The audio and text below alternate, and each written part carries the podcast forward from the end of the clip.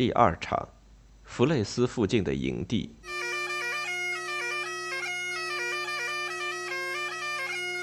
那个流血的人是谁？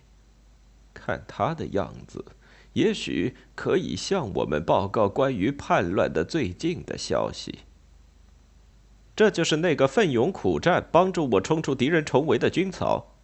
祝福你，勇敢的朋友！把你离开战场以前的战况报告给王上。双方还在胜负未决之中，正像两个精疲力竭的游泳者彼此扭成一团，显不出他们的本领。那残暴的麦克唐华德不愧是一个叛徒，因为无数奸恶的天性都从集于他的一身。他已经征调了西方各岛上的轻重步兵。命运也像娼妓一样有意向叛徒卖弄风情，助长他的罪恶的气焰。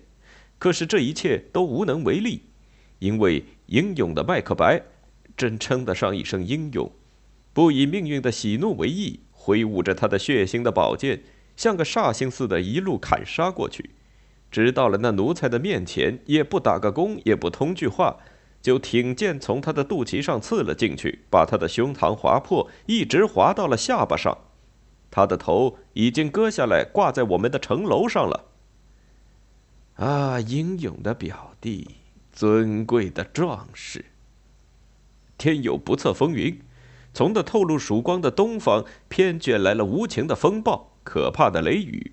我们正在兴高采烈的时候，却又遭遇了重大打击。听着，陛下，听着！当正义凭着勇气的威力，正在驱逐敌军向后溃退的时候。挪威国军看见有机可乘，调了一批甲械精良的生力军，又向我们开始一次新的猛攻。我的将军们，麦克白和班科有没有因此而气馁？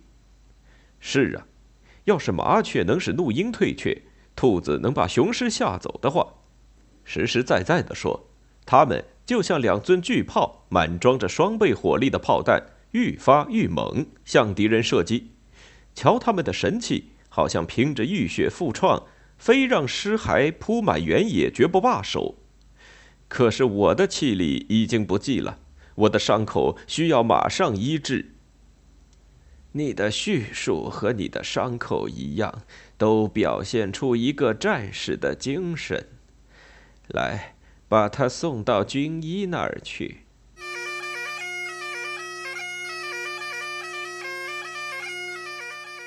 这又是谁来了？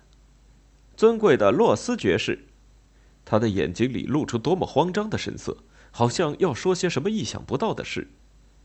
上帝保佑武王！爵士，你是从什么地方来的？从肺腑来，陛下。挪威的旌旗在那边的天空招展，把一阵寒风扇进我们人民的心里。挪威国君亲自率领了大队人马，靠着那个最奸恶的叛徒考特爵士的帮助，开始了一场残酷的血战。后来，麦克白披甲戴盔与他势均力敌，刀来枪往，奋勇交锋，方才挫折了他的凶焰。胜利终于属于我们所有，好大的幸运！现在，史威诺那个挪威的国王已经向我们求和，我们责令他在圣戈姆小岛上缴纳一万块钱，充入我们的国库，否则不让他把战死的将士埋葬。考特爵士再也不能骗取我的信任了，去宣布把他立即处死，他原来的爵位移赠给麦克白。我就去执行陛下的旨意。他所失去的，也就是尊贵的麦克白所得到的。